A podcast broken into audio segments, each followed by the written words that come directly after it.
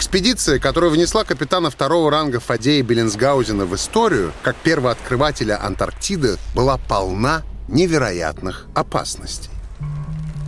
Сначала штили и невыносимая жара на экваторе. Потом то шквальные дожди, колкий снег и противный ветер, то зыбь, то качка, то, наконец, самая большая проблема — свободно плавающие айсберги. В любой момент готовые протаранить деревянные корабли. Но, несмотря на все это, начальник экспедиции Фаддей Фадеевич с документальной точностью записывал в дневник все, что происходило на судне.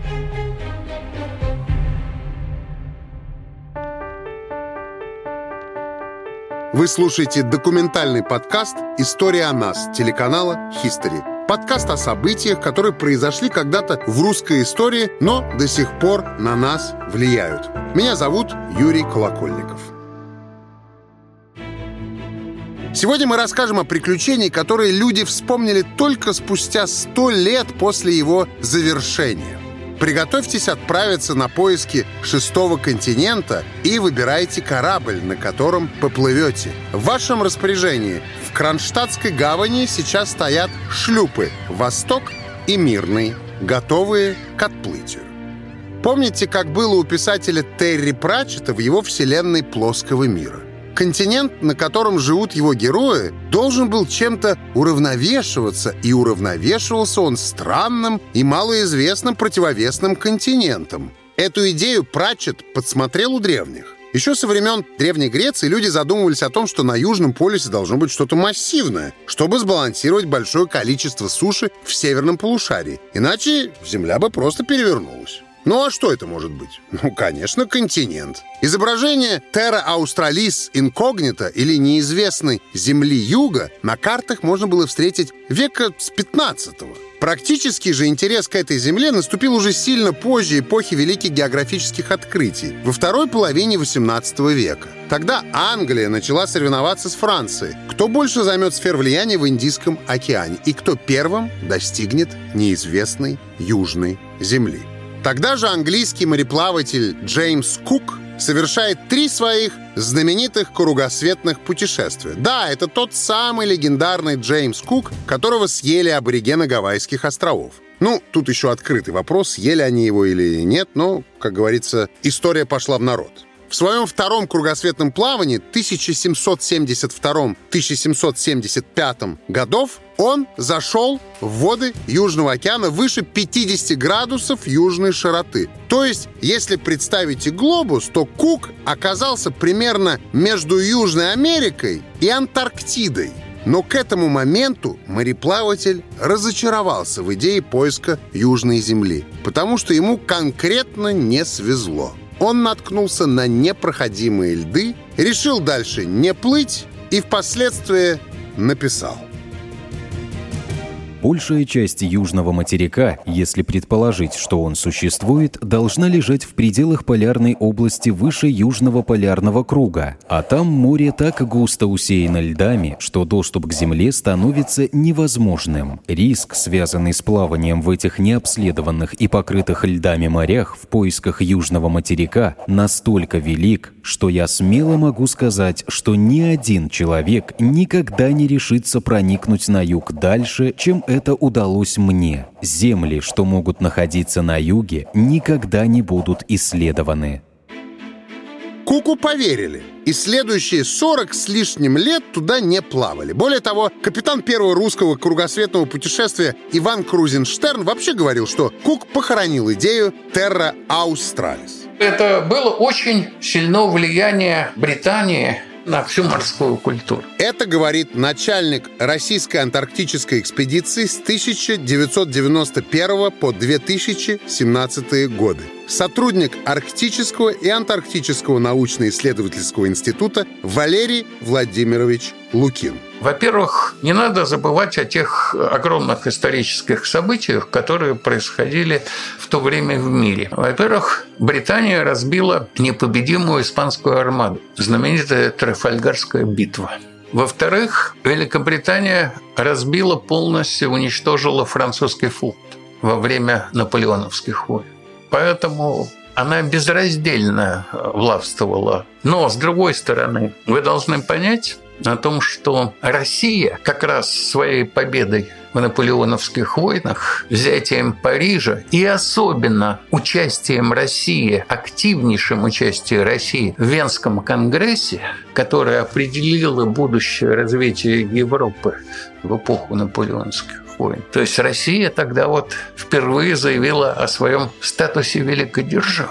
Но этот статус надо было еще подкрепить и другими, будем говорить, активными действиями, в том числе и на море нужно было совершить некие огромнейшие, интереснейшие шаги, которые доказали бы всему миру, что Россия сильнее и более значима, чем Великобритания на море. Но не путем войны, а путем великих географических открытий. Авторитет, конечно, нужно было поддержать, тем более, что Российская империя до этого уже ходила в кругосветке. Но кроме того, у России в это время была колония на Аляске. И как у страны, которая стала одной из ведущих держав после наполеоновских войн, у нее были колониальные устремления. Само собой, очень остро стоял вопрос о надежной связи с Аляской, ведь чтобы до нее доплыть, необходимо было также совершить кругосветное путешествие через Дальний Восток. И чтобы найти короткий путь до Аляски по северному полушарию, одновременно с экспедицией, на которой отправился Беллинсгаузен, снарядили еще одну — северную. Да, экспедиций изначально было две. И в начале выпуска мы вас немножко обманули. Кораблей в бухте было не два, а четыре. И вместе с Востоком и Мирным, которые отправились на юг, из Кронштадта вышли шлюпы «Открытие» и «Благонамеренный». Но поплыли они на север и особо каким-то успехами не отличились. Но до отплытия еще далеко. А пока остановимся на людях, которые воплотили это приключение в жизнь.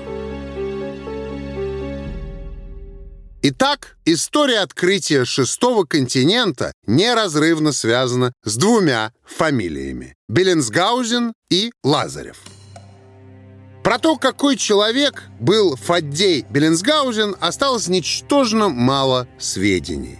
Вся информация о нем сводится к сухим фактам, датам, званиям и достижениям. Узнать детали его характера практически невозможно. Мореплаватель не оставил мемуаров и личных писем, а в дневнике путешествия к антарктическому континенту описывал только окружающую его действительность и практически ничего не писал о своих переживаниях. Можно говорить о восприятии Беллинсгаузена его современниками по разным источникам, но никто из авторов этих источников ни с ними, ни с самим Фаддеем Фаддеевичем лично не общался. Поэтому отвечать за достоверность этих суждений, честно говоря, очень трудно. Но вот что можно сказать точно – Фабиан Готлеб Беньямин фон Беллинсгаузен родился в 1778 году в так называемой Лифляндской губернии Российской империи. Сейчас это территория Латвии и Эстонии. Хоть по происхождению он был балтийским немцем и плохо говорил по-русски, все равно считал себя подданным русского царя. Беллинсгаузен очень рано лишился родителей и, по сути, воспитывался в крестьянской среде. Его дядя был военным, служил на побережье, и, пользуясь возможностью, он устроил Фабиана в Кронштадт в морской кадетский корпус. Рассказывают, что когда будущий мореплаватель оканчивал кадетский корпус, на выпускных экзаменах присутствовал император Павел I. Ему понравились ответы нескольких кадетов. Он обратился ко всем выпускникам, поздравил их и, остановившись на Беллинсгаузене, задал ему дополнительный вопрос. Что есть шлюп? Беллинсгаузен очень четко ответил, что это за судно, для каких целей предназначено, ну и так далее. На что Павел I, чувствуя акцент, спросил, голландец или немец? Куда служить собираешься? Тот ответил, что родом из немецких баронов, а служить собирается туда, где вы меня, государь-батюшка, пошлете служить. На это, по легенде, Павел I обернулся к начальнику корпуса Голенищеву-Кутузову и сказал «Немедленно окрестить в православие». На следующий день Фабиан стал Фаддеем Фаддеевичем. И из этого, кстати, вышел конфуз. Документ об окончании корпуса у него выписан на протестантское имя, а все остальные бумаги уже на Фаддея. Также есть история о проказах вот этих мальчишек-кадетов. Ну, им-то было всего по 12 лет, когда их принимали. Конечно, они были обыкновенными мальчишками, склонными подурачиться. Но эти шалости вырастали из такой некой страсти к честности. Например, у них был преподаватель, который был нечист на руку. Он мог подворовывать материалы для пошива формы, продукты, другие какие-то казенные вещи. Ну и вот они, эти мальчишки и Беллинсгаузен в их числе, решили учителя вывести на чистую воду запустили ему в дом дымовуху. Переводя на современный язык, они устроили этому учителю постановочный пожар. Все добро из квартиры начали выбрасывать, и начальство увидело все эти предметы воровства. Преподавателя уволили. Дальше Фаддей Фадеевич служил ходил на эскадрах. В 1803-1806 годах под началом Ивана Крузенштерна участвовал в первом кругосветном плавании русских судов на шлюпе «Надежда». После кругосветки Беллинсгаузен отправился на Черное море командовать корветами и фрегатами. Про Лазарева тоже известно немногое. Сын сенатора из Нижегородской губернии, выпускник того же морского кадетского корпуса, талантливый мореплаватель, герой военно-морских компаний, служил в Англии. Однажды он пять лет непрерывно находился в море. И, как и Беленсгаузен, к моменту выхода Востока и Мирного из Кронштадта уже совершил свое кругосветное путешествие на фрегате «Суворов». В общем, заслуженный был моряк. Про Лазарева почему-то вспоминают во вторую очередь после Беллинсгаузена. Наверное, потому что последний был как бы руководителем, и под его началом случилось открытие. Но ирония в том, что шлюп мирный, мало того, что был прочнее и очень хорошо подготовлен Лазаревым, на которого легли все заботы о снабжении и комплектовании экипажей. Беллинсгаузена-то назначили совсем незадолго до выхода в рейс. Так вот, забегая вперед, Мирный еще и первый увидел антарктические берега. Но времена были другие, делить успехи было не принято. Поэтому и говорят, что Антарктиду открыли Беленсгаузен и Лазарев, а не Лазарев и Беленсгаузен.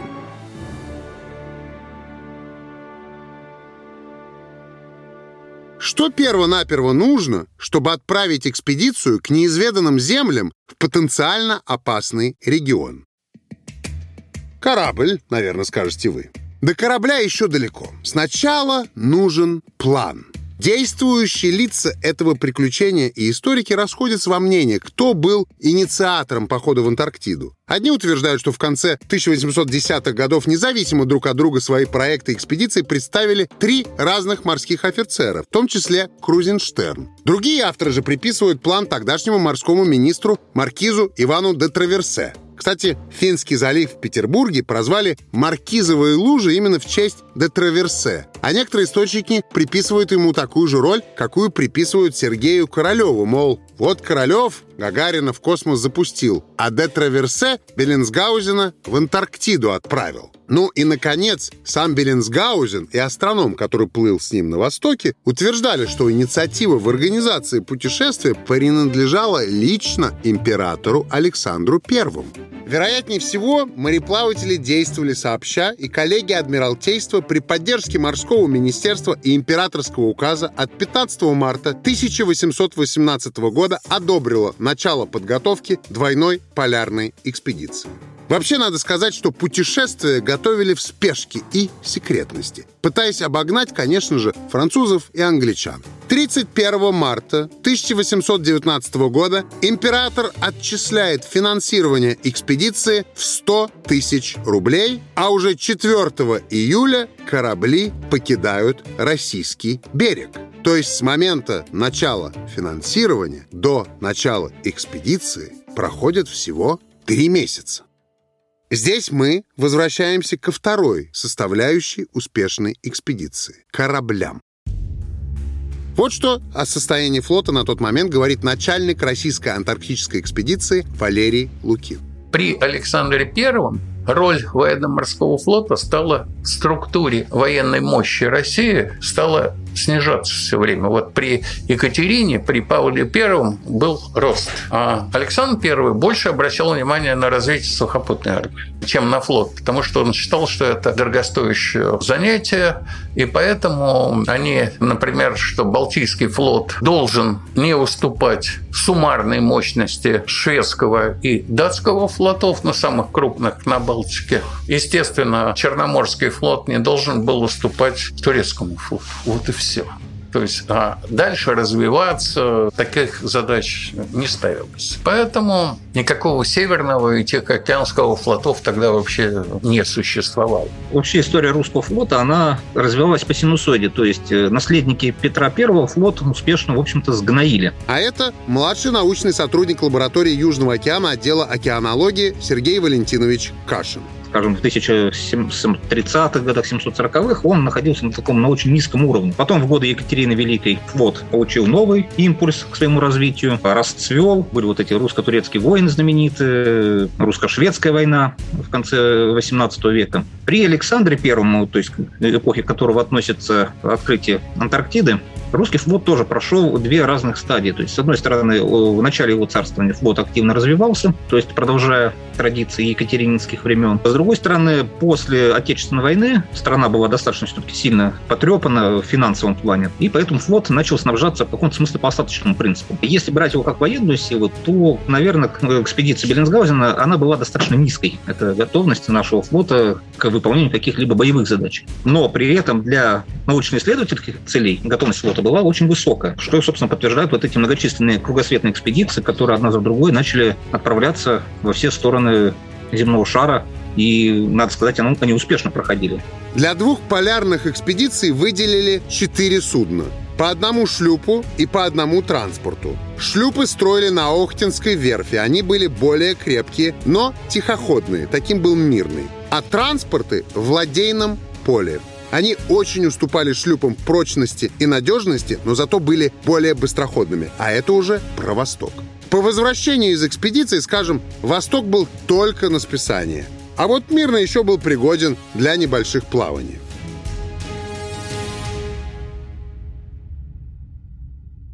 Собираемся дальше. Кораблю нужен капитан, а экспедиции — руководитель. На Мирный сразу назначили Лазарева, который тут же активно включился в подготовку. А руководителем экспедиции капитаном Востока сначала планировали сделать другого морского офицера Ратманова. Но зимой 1819 года он сильно простудился в период плавания в Балтийском море и по состоянию здоровья отказался от участия. Тогда Крузенштерн и вспомнил энергичного и талантливого Беллинсгаузена, и он рекомендует его в качестве начальника, и в мае выходит приказ о назначении Фаддея Фаддеевича. Уже в июне он делает первую запись в своем дневнике – Шлюпы уже были в готовности, кроме некоторых столярных и малярных работ. По приказанию морского министра вытянулись на Малый Кронштадтский рейд, где против средних ворот на 5 и 3 четверти сажениях положили якори.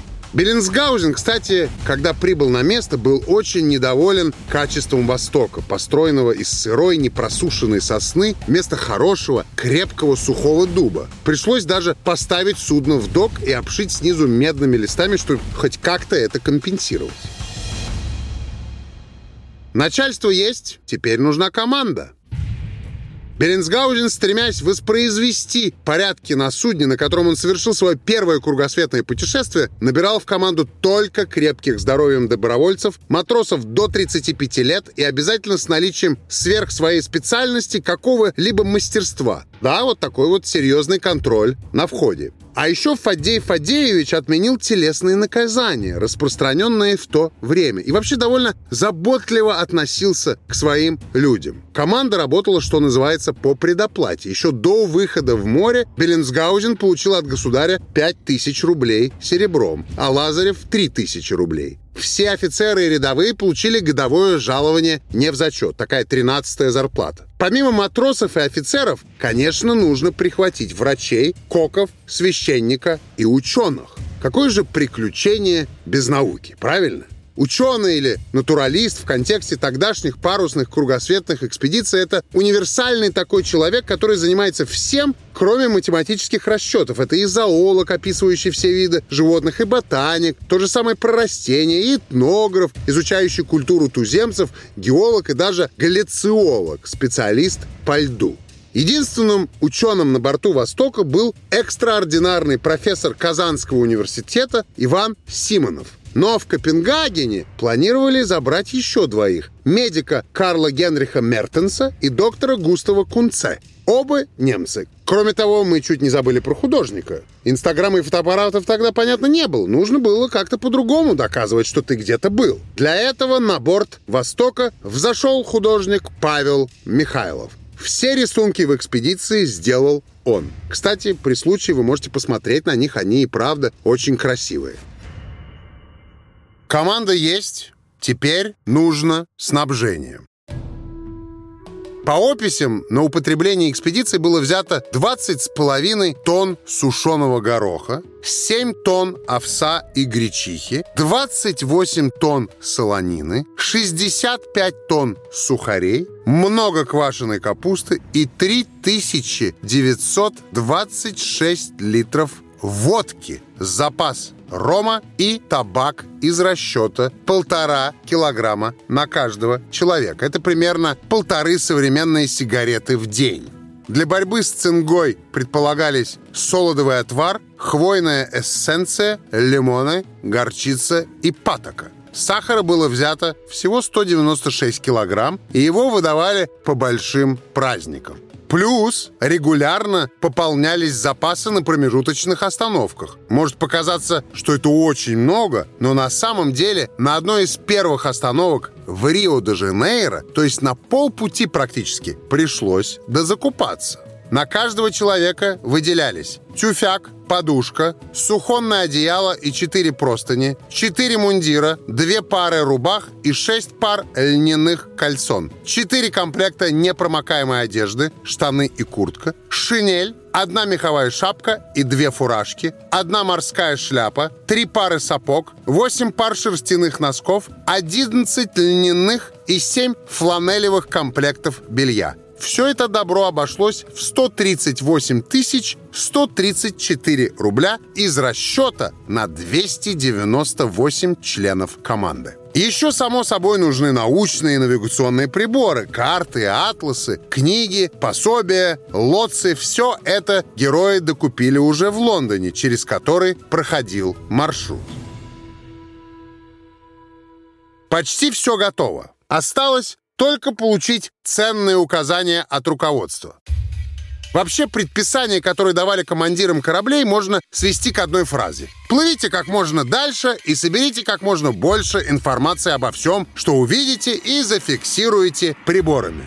Основной задачей экспедиции Беллинсгаузена и Лазарева было проехать Атлантический океан, заходя в порты в Копенгагене, Портсмуте, на острове Тенерифе и в Рио-де-Жанейро. Затем пересечь все меридианы в южной приполярной зоне на максимально высоких широтах, выяснить, существуют ли там земли и по возможности пройти к Южному полюсу. Далее экспедиции предписывалось передохнуть в Австралии, после чего обыскать Тихоокеанские воды на юге на предмет островов и снова пробиться так далеко на юг, как получится. Командирам кораблей строго указывалось обеспечить все меры сохранения жизни и здоровья членов экипажей, заранее оговаривать места встречи в случае потери визуального взаимного контроля местоположения судов, при любой возможности выполнять астрономические определения своей локации, а также тщательно описывать все природные процессы и явления. Государь повелевает также во всех землях, коим будут приставать и в которых будут находиться жители, поступать с ними с величайшей приязнью и человеколюбием, избегая сколько возможно всех случаев к нанесению обид или неудовольствий, а напротив того, стараясь всемирно привлечь их ласкою и не доходить никогда до строгих мер, разве только в необычных случаях, когда от всего будет зависеть спасение людей, вверенных его начальству. Писал Беллинсгаузен. thousand. Видимо, они решили не идти по стопам Кука, потому что Кук-то как раз и погиб от того, что конфликтовал с туземцами из-за их воровства и даже пытался взять в плен местного вождя, за что, собственно, жизнью-то и поплатился. Поэтому, чтобы не ругаться с местным людом, на корабли также погрузили всевозможные подарки, бусы, монетки, памятные медальки и даже такие диковинки западной цивилизации, как, цитата, «фейерверки, приготовленные для диких, чтобы дать им понятие о европейских пиротехнических забавах».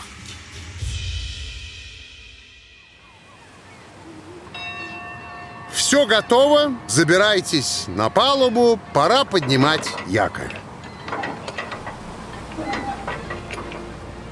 4 июля 1819 года. Запись в дневнике Фаддея Фадеевича. В 6 часов пополудни при свежем ветре, проходя бастионы Средней и Купеческой гавани, мы видели изъявление всеобщего нам желания счастливого плавания. Зрители махали шляпами и кричали «Ура!». Мы отвечали, прокричав пять раз «Ура!» с сердечным чувством благодарности и, отсалютовав крепости, прибавили парусов. Шлюп «Мирный» также снялся с якоря и следовал за шлюпом «Востоком». Скорый ход и темнота ночи скрыли от нас то место, которое сегодня казалось нам местом очаровательным.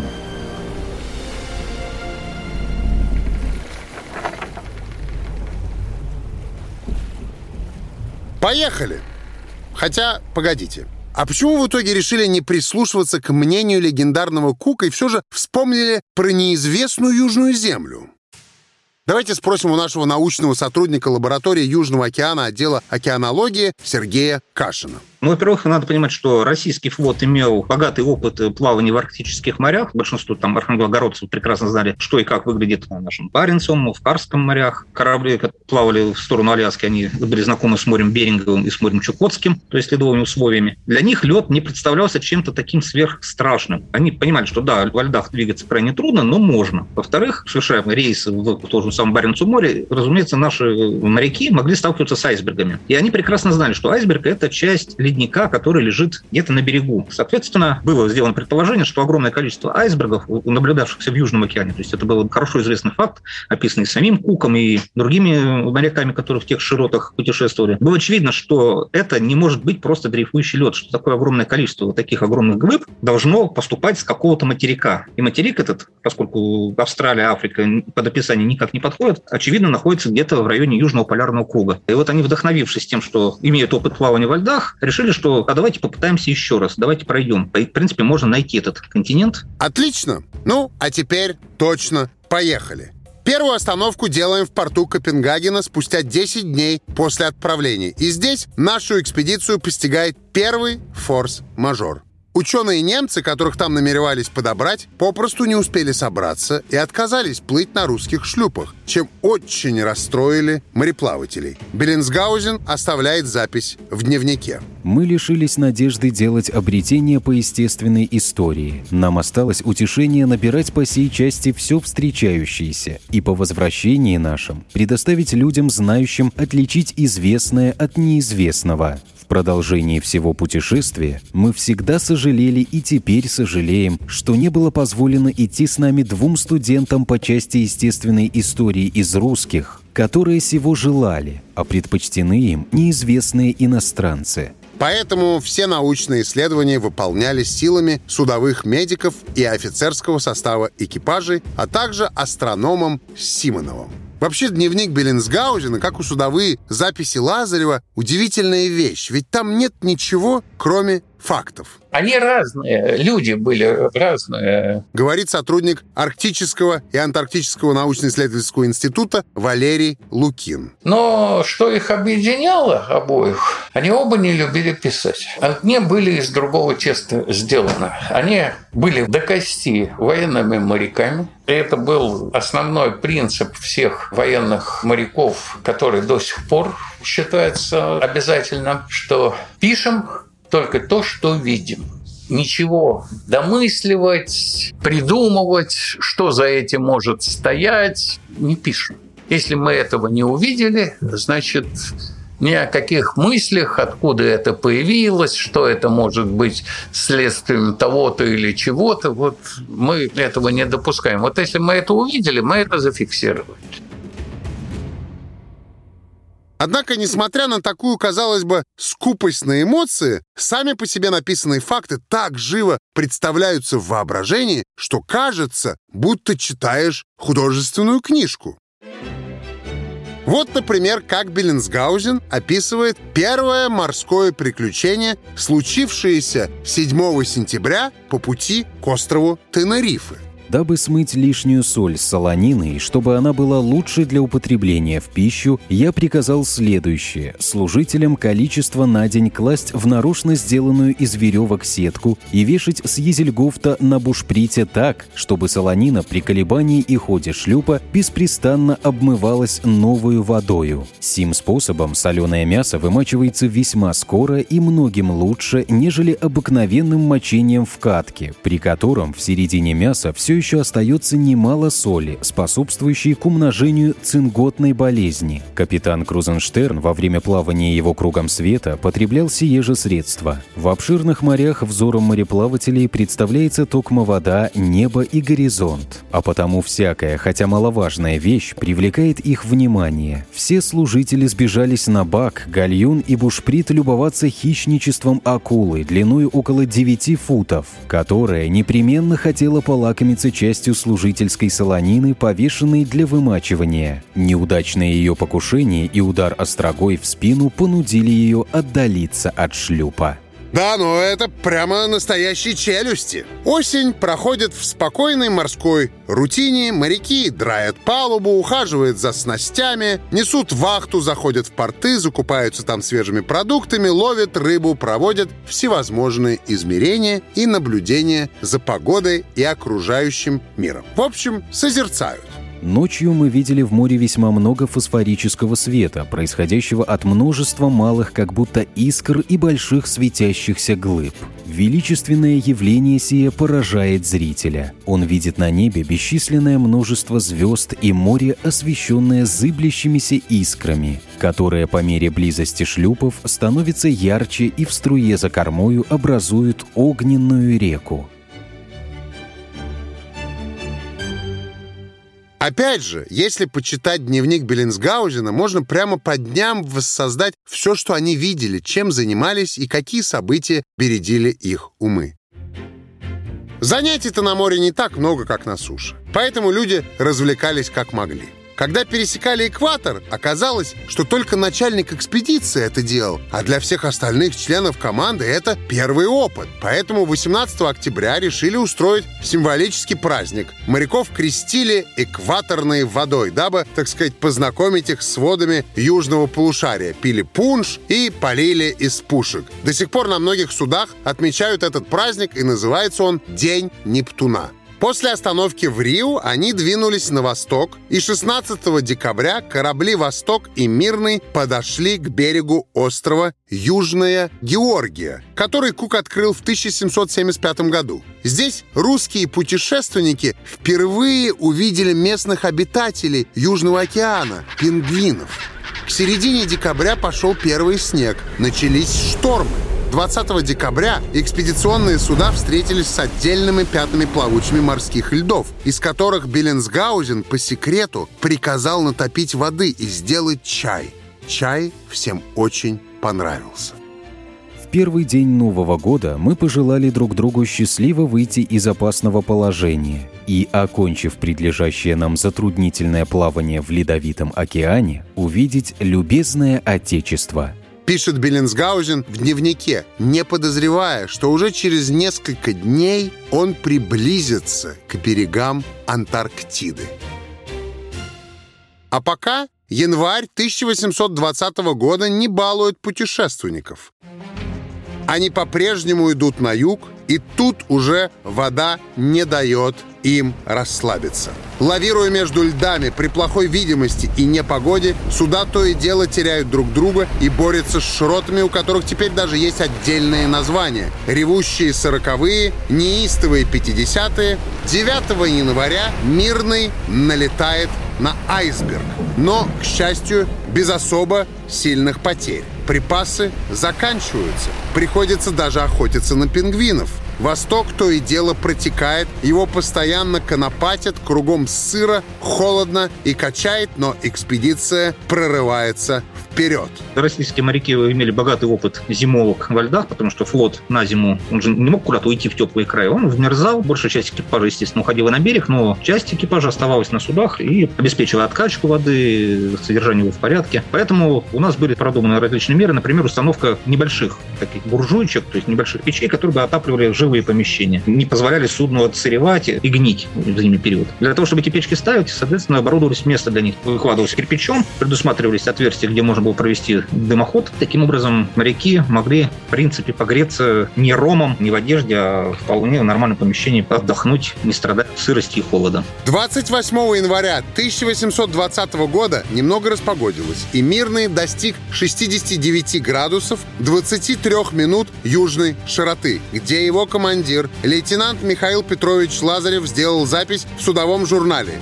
Здесь мы встретили матерый лед чрезвычайной высоты, и простирался он и так далеко, как могло только достигать зрение. Если обратиться к этой фразе с точки зрения современного русского языка, и о чем некоторые отечественные исследователи в середине 20 века прямо писали, о том, что наши моряки не открывали никакой континент. Они просто встретились с непроходимыми тяжелыми морскими льдами. Потому что что такое с точки зрения современной словесности российской матерой обозначает? Она обозначает старый, опытный, ну, непреодолимый. А если мы возьмем обыкновенный словарь живого великорусского языка Даля, который был как раз опубликован в середине XIX века, мы увидим, а причем Даль писал его примерно в то же самое время, начал писать этот словарь, когда происходила эта экспедиция, мы увидим, что матер матерой с точки зрения словесности русского языка, которая существовала в то время, означает материковый. И они тогда еще не знали о том, что Антарктида на 90 с лишним процентов представляет собой ледник. Никто этого не знал. Но они считали, что это ледяной материк. То же самое потом через несколько дней Беллинсгаузен написал он сделал предположение, что эти айсберги как раз откалываются от этих ледяных берегов. Именно ледяных берегов. А вот что по этому поводу говорит научный сотрудник лаборатории Южного океана отдела океанологии Сергей Кашин помимо описания матерого льда, у них присутствует еще такая строчка, что мы видели огромную стену льда, за ней ледяная пустыня, которая повышалась по мере удаления ну, к горизонту. То есть они таким образом описывают настоящий ледниковый купол. Э, еще надо понимать, что русские моряки, имевшие опыт плавания там, в том же Баренцевом море, они прекрасно видели, как выглядят ледники, находясь на Новой Земле. То есть если вот у нас северная часть Новой Земли, это один большой сплошной ледниковый купол, который покрывает э, вот эту северную часть острова. И выглядит он, в принципе, очень похоже. Поэтому когда они видели то же самое тут, они могли сопоставить описание, если они там не видели никогда эту новую землю, но в описании они ее знали. И они понимали, что это стопроцентный материковый лед, то есть лед, который находится на земле. И еще вот что можно сказать, они умели отличать морской лед, то есть лед, который образуется вот зимой у нас замерзло, дины плавают, это большие здоровые там старосилы, но она выше 5 метров, ну, не будет, ни в коем случае. Не может она, там, ну, 10 метров, там какой-нибудь совсем уж мощный торос. А когда они видели стену, которая была выше чем их корабль, они понимали, что это явно не намерзло не на воде. Это где-то образовалось на берегу. И сделали совершенно верный вывод, что перед ними ледяной берег ледяного континента. Но по поводу, опять же, вот этого ледникового купола, любой участник российской антарктической экспедиции может э, подтвердить, что да, Антарктиду видно еще до того, как начинаешь различать берег. То есть, когда ты видишь на горизонте огромную белую полосу, и сначала кажется, что это просто облака. Но стоит чуть-чуть хотя бы немножко вооруженным глазом на это посмотреть, ты понимаешь, что это просто огромный ледяной континент, который уходит за горизонт горизонт. И перепутать это с чем-либо невозможно. Ну и в конце концов, э, уже ближе к завершению своей экспедиции, они подошли к земле Александра Первого, то есть сейчас это остров, но то, что это остров, это выяснилось позже. Наши мореплаватели увидели горные хребты, вершины. Ну, это было более чем очевидно, что это Земля. Что ж, поздравляю вас, коллеги. Мы, кажется, только что открыли шестой континент и доказали миру, что Кук был неправ. Конечно, потом возникнут величайший спор о том, действительно ли Беллинсгаузен и Лазарев открыли именно Антарктиду, а не очередной гигантский айсберг. Конечно, еще будут претенденты на первенство. Двумя днями позднее русских путешественников материка достигла британская экспедиция под руководством ирландца Эдварда Брансфилда. Во-первых, это совместное открытие российских, британских и американских моряков, которые независимо друг от друга открыли неизвестные берега. Это говорит полярник Валерий Лукин. Никто еще не употреблял никакого термина Антарктиды. Термин Антарктиды вообще-то появился в 1886 году и был предложен британским океанографом Джорджем Мерреем, который на заседании Шотландского географического королевского общества в Эдинбурге обобщил на карте результаты плаваний как раз русских, британских, американских и французских мореплавателей которые были совершены в XIX веке. И первым, но одним из первых, обозначил это единым материком и предложил его называть Антарктида как противоположной Арктике. По большому счету, ни один из этих мореплавателей, американец Нафануэл Палмер, зверобой из Соединенных Штатов, который открыл другой участок в районе Антарктического полуострова, они не открывали какие-то земли, и это у них не входило в их планы, они искали лежбище тюленей и скрывали это от своих конкурентов. Поэтому никто не публиковал, что он открыл там территорию суши, потому что, не дай бог, это будет известно конкурентам, и туда на следующий сезон нагрянут э, представители других компаний. Ну и совсем шок-контент. Летом 2021 года вышла научная статья, в которой есть сведения о том, что маори, коренные народы Новой Зеландии, бывали в Антарктиде еще за целую тысячу лет до европейцев. Ссылку на статью оставим в описании. Почитайте, если интересно. После того, как корабли первой русско-южно-полярной экспедиции подошли к берегу Антарктиды на расстоянии трех километров, они еще не раз предпринимали попытки подплыть к ней как можно ближе. Если посмотреть на карту их путешествия, то они раза три еще вплотную подходили к берегам неведомой Южной Земли и в какой-то момент поняли, что устали и пора отдыхать мореплаватели отправляются в Сидней, где их радушно встречает местный губернатор. Это, кстати, еще одна интересная особенность того времени. Абсолютно в каждом порту, в котором останавливались наши моряки, их встречали с большим гостеприимством. Дело в том, что надо вспомнить, какое время было на дворе. Говорит полярник Сергей Кашин. Это был 1820 год, 21 Наполеоновские войны уже закончились. В целом в мире то относительно мирное время, когда есть страны, которые обладают огромным авторитетом. И Россия, естественно, была одной из таких стран. Поэтому было очень благожелательное отношение к, вообще ко всем российским кораблям. Ну и я думаю, что было еще также просто радушие, поскольку корабль из страны, которая крайне редко попадала, там, скажем, в Рио-де-Жанейро, то есть если английские корабли там, или испанские не были редкостью в том же Рио-де-Жанейро, то корабль под российским Андреевским флагом это был просто ну, редкий гость. В целом, э, поскольку время было мирное, к тому времени уже сложился кодекс э, приветствий между кораблями, то есть когда судно заходит в порт, оно салютовало, э, если не ошибаюсь, по-моему, 21 залп. Ему ответно, соответственно, с крепости тоже 21 залп, то есть типа «Здравствуйте, здравствуйте, наше вам уважение». Эта традиция сложилась, она была нерушимой. Понятное дело, что в военное время, если это две враждующие страны, то, понятно, там судно могли арестовать, как у нас случилось с Головиным, по-моему. Судно Головина, которое зашло в Кейптаун, не зная о том, что Россия проиграла Наполеону и заключила с ним мир, поэтому Англия считала себя в состоянии войны уже с Россией. Головин зашел в Кейптаун и в Кейптауне попал под арест, поскольку ему сказали, что «О, а вы, мы с вами воюем, так что э, постойте здесь». Ну, а Беллинсгаузен и Лазарев, они уже в совершенно мирное время заходили в порты стран, с которыми не было никаких враждебных отношений на тот момент, поэтому везде встреча была более чем теплой.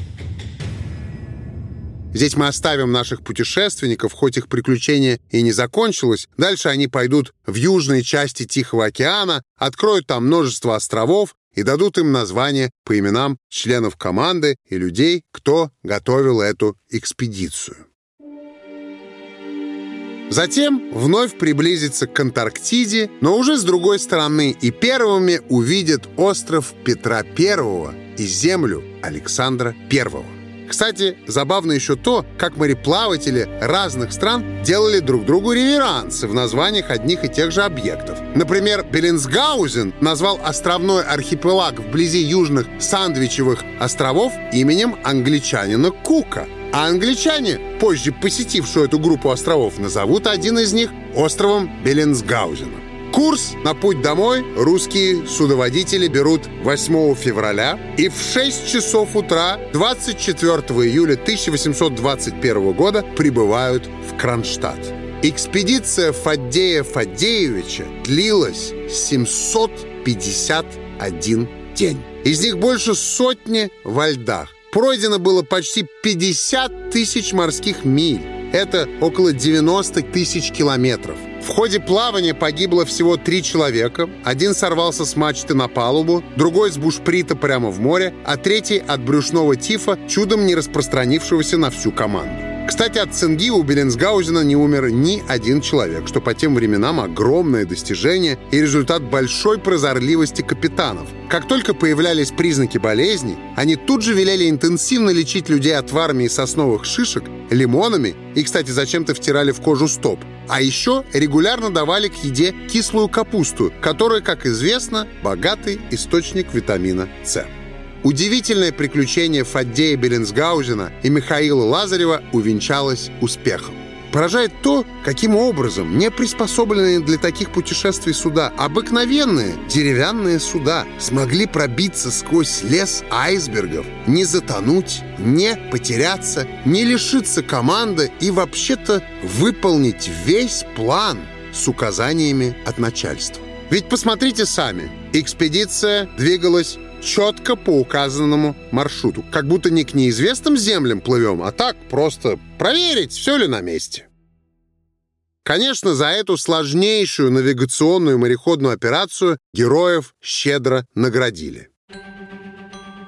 Самой высокой оценкой заслуг всех участников стал стремительный карьерный рост. Беллинсгаузен из капитана второго ранга стал капитан-командором, получил орден святого Владимира третьей степени, пенсию в 1200 рублей и аренду в Курляндию в 1000 рублей серебром.